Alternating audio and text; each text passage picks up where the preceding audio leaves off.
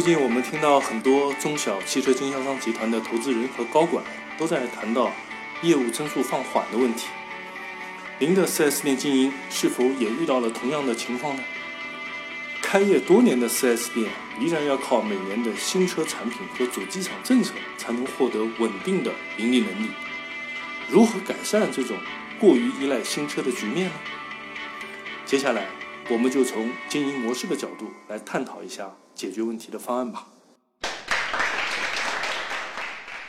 大家好，我是吴凡，致力于持续提高汽车经销服务商的生产力水平，让汽车 4S 店更有价值。收入倍增、盈利倍增这个话题，相信很多中小汽车经销商集团的投资人和高管一定会非常兴奋。因为这一招谈到了我们怎么挣钱的问题，在上一讲系统性进销存价值链当中，对于 4S 店业务中传统的整车销售业务的盈利改善会有所启发。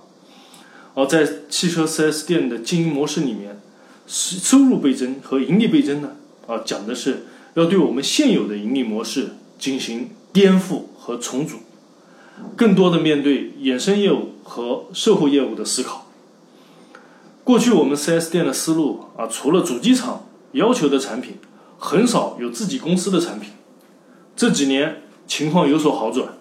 啊，特别是大型上市公司啊，比如中升、永达啊，在这方面啊，衍生业务啊、二手车、金融、售后啊等等，开展出很多自己的产品。那中小经销商集团呢？在供应链、资源、成本等方面，相比于大型上市集团经销商没有优势，啊，所以需要关注如何开发自己的产品呢？用我们经营模式第一招的观点来看，自己的产品能够精准用户定位，深挖用户的商机，摆脱同质化，找到差异化啊就可以了。在寻找商品的时候。要找到特别主力的核心的入口型产品，而不是根据现在哪个产品好卖，或呃客户认可哪一个产品，我们就先卖哪一个产品。这是中小汽车经销商集团大部分场景之下的一个思路。但是我们说，作为汽车 4S 店经营模式，在设计时啊，一定要考虑有先有后，要设计好。客户应该先买我们什么样的产品和业务，而后呢，接下来再去重复购买什么样的产品，啊，所以说我们把这样的业务呢叫做入口型业务。入口型业务就是现在互联网非常热衷的一个词，叫做流量，啊，如何通过流量业务把基盘用户都吸引过来？所以入口型产品的战略任务不是赚钱。而是获取用户的好感和信任。当用户与我们的入口型业务啊产生消费以后，如果他的满意度还很高，那么自然他会期待我们接下来有新的业务出现。到那个时候，将是源源不断的高利润产品啊这种业务的涌现。那我们说入口型产品和高利润产品啊，4S 店投资人和总经理可能会有一个误解。那这是不是就是说要降价呢？那降价了不就是打价格战了吗？哦，其实入口型产品确实需要低价，哦，需要适度的让利，来获取我们基盘用户的好感和信任，以及他们第一次消费的机会。但是与传统意义上的价格战还是有本质上的区别的。传统意义上的价格战是被动的。是你不愿意进行的价格战，而我们说入口型业务的价格战呢，是一个主动的降价，因为我们有底气，这个部分失去的利润会通过后面高利润业务和产品把它赚回来。我举一个简单的例子，竞争对手啊，假如说他是通过续保业务盈利的话，那么我们不靠续保业务盈利。我们靠板喷业务盈利，你就有了这样的勇气和这样的空间啊！我们先把续保业务的价格拉下来，通过这样和我们的竞争对手啊竞争，把他的用户全部拉拢到我们的系统里来，然后再设计相关 CRM 管理的方法，啊，导流吸引到我们的板喷业务上面，啊，所以说续保业务和板喷业务啊，一定是一个强关联的连接，无论在逻辑层面啊、客户需求层面还是技术层面，这都不可缺少。现在很多互联网的产品，啊，因为他们竞争激烈，从用户角度来讲，使用成本非常低。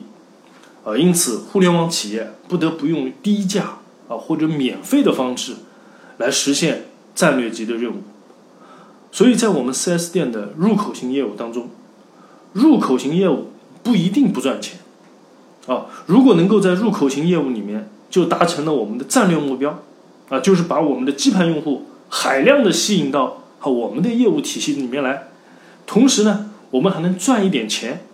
那何乐而不为呢？啊，就好像苹果公司一样，我们众所周知的啊，他们的手机、电脑、iPod、iPad 啊，就是它的入口型产品。后续是什么？靠卖软件、APP 啊，或者 APP 的第三方收入来进行分成。而现在苹果啊，从它的财报来看，依然硬件收入是它财报的最大头啊，所以我们说入口型业务不一定不赚钱。啊这个主要还是要看我们产品的核心竞争力，就是满足同一用户群的不同需求，哦，依然是我们要聚焦我们的用户，哦，依然是我们要回到哦经营模式第一招，精准用户定位，深挖隐性需求，啊，这是我们讲的第一个观点，叫做盈利模式的颠覆和重组。第二个观点呢，就是我们在入口型产品和高利润产品之间，如何实现重复购买。啊，如何从单次购车到维修这样小循环的生意模式，变成一个从初次购车到重复购车啊，它的二手车维修大循环这样的生意模式？啊，所以说我们在第三招收入倍增、盈利倍增里面，入口型和高利润型和重复型哦，都是一个相辅相成的关系。我们的重复型业务有可能是来自于入口型业务。也有可能是来自于搞利润业务，哦，对于 4S 店的业务来讲呢，我们希望大家在入口型业务和产品在设计它的时候啊，把一些同质化竞争比较严重的，啊，比如质保索赔了，呃，续保啊，常规保养啊这些传统业务，呃，以及跟用户理念同频、思维同频的虚拟产品，作为我们的入口型业务。如果说用户同意了我们的理念，那么他购买的可能性，啊，购买我们理念的可能性就会大大增加。当然，接下来我们啊也在自己的高利润产品上也要做得非常好，这才能够形成一个非常强烈的商业模式的闭环。啊，好了，汽车经营模式第三招，收入倍增、盈利倍增，给大家分享完了。啊，最后留下四个问题作为思考，来帮助我们找到 4S 店收入倍增。盈利倍增的方法，啊，第一，您企业的入口型业务是怎么规划？哦，这个呢要深度思考，有深度的去解读。第二，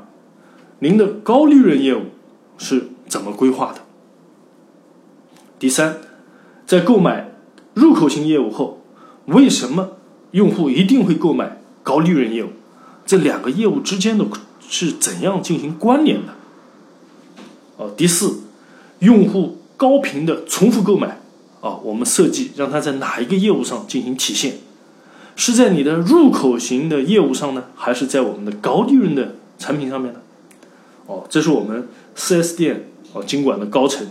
啊，在我们做周月预算啊或盈利倍增咨询之前，就要深度思考哦，并且通过战略规划设计出我们的商业模式。好，如果大家对讲的内容感兴趣，请关注微信公众号 “QC 四 S DJY” 汽车四 S 店经营啊这几个字的拼音首字母，大家可以给我留言，一起探讨交流。好了，我是吴凡，致力于持续提高汽车经销服务商的生产力水平，在经营中发现我们企业的优势。培养经营者发现优势的能力，让汽车 4S 店更有价值。好，下期汽车 4S 店经营模式第四招，成本最小化，我们再见。